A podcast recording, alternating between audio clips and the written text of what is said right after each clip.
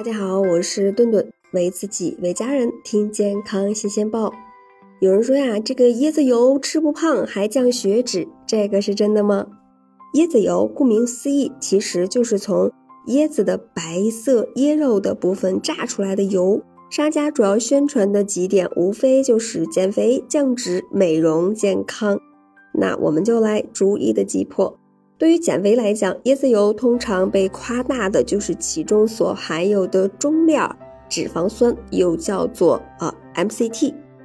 在商家口中，这个 MCT 可是太神奇了，它能够让椰子油有四到十倍的吸收转化率，所以呢不容易在体内堆积成脂肪。的确呀，中链脂肪酸相较于更为常见的长链脂肪酸来讲。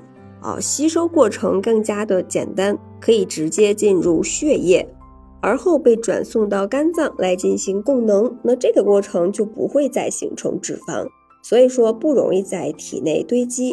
但是椰子油中的 MCT 多也没多到哪儿去，不过占到椰子油的百分之十二到百分之十五，那其他八九成其实还是长链的脂肪酸，代谢起来和别的植物油没什么不同。也就是说，吃椰子油照样会产生脂肪的堆积，并且呀，也会实打实的摄入该有的热量。那有研究啊，对两百名印度群众进行了长达两年的对照实验，结果发现，使用椰子油和使用葵花籽油的两组人群在 BMI、体脂率和腰臀围方面呀，均没有任何的差异。那椰子油不能减肥，那它能不能降脂呢？答案啊完完全全是否定的。要知道，椰子油啊，那八成都是饱和的脂肪酸，摄入过多的饱和脂肪酸，对于增加我们血液中总胆固醇的含量，并且会提升坏胆固醇的水平。所以说，吃椰子油不单不会降血脂，反而会增加患心血管疾病的风险。那这时商家就搬出来月桂酸来说服我们了。毕竟月桂酸可是母乳中所含的所谓的珍贵成分，椰子油中有一半的脂肪酸是月桂酸。有的商家甚至把月桂酸直接啊到了这个中链脂肪酸中，但是实际上呀，月桂酸的代谢方式更加接近长链脂肪酸，也没有任何研究能够说明月桂酸。有降脂的功效了。一项在印度尼西亚、菲律宾等国家展开的研究结果直接指出，使用椰子油会导致血脂水平升高，同时呢，总胆固醇以及坏胆固醇的水平也有所升高。那世界卫生组织更是直接把椰子油列为了啊应该避免食用的饱和脂肪。那宣传中所提到的。零反式脂肪酸、零胆固醇又是怎么一回事呢？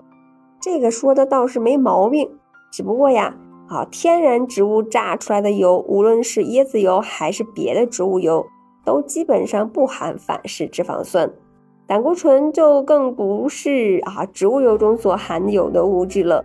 那要这么说，葵花籽油也能说自己零胆固醇、零反脂肪酸，所以呀，椰子油在控制。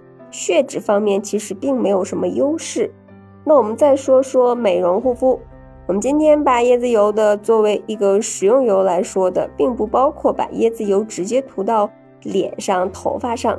那商家说椰子油里面含有维生素 E，吃下去呀能够护肤护发。那我们就来说说椰子油里面有多少的维生素 E。每百克的椰子油里。的唯一的含量是零点一一毫克，那这个数值在所有的植物油里面甚至排不上名次。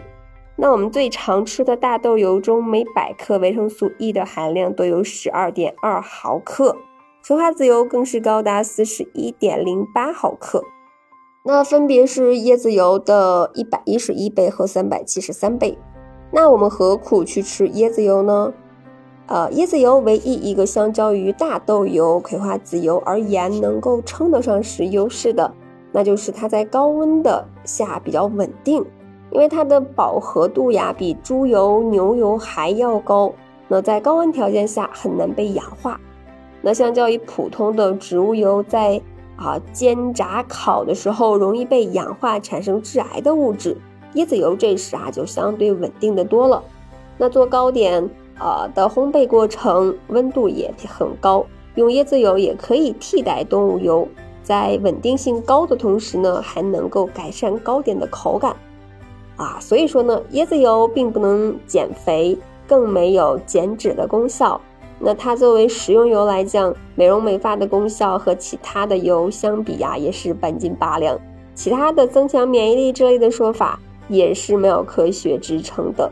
唯一的优点就是凭借着它饱和脂肪酸含量很高的特点，可以应用于高温烹饪。减少植物油被氧化致癌的风险。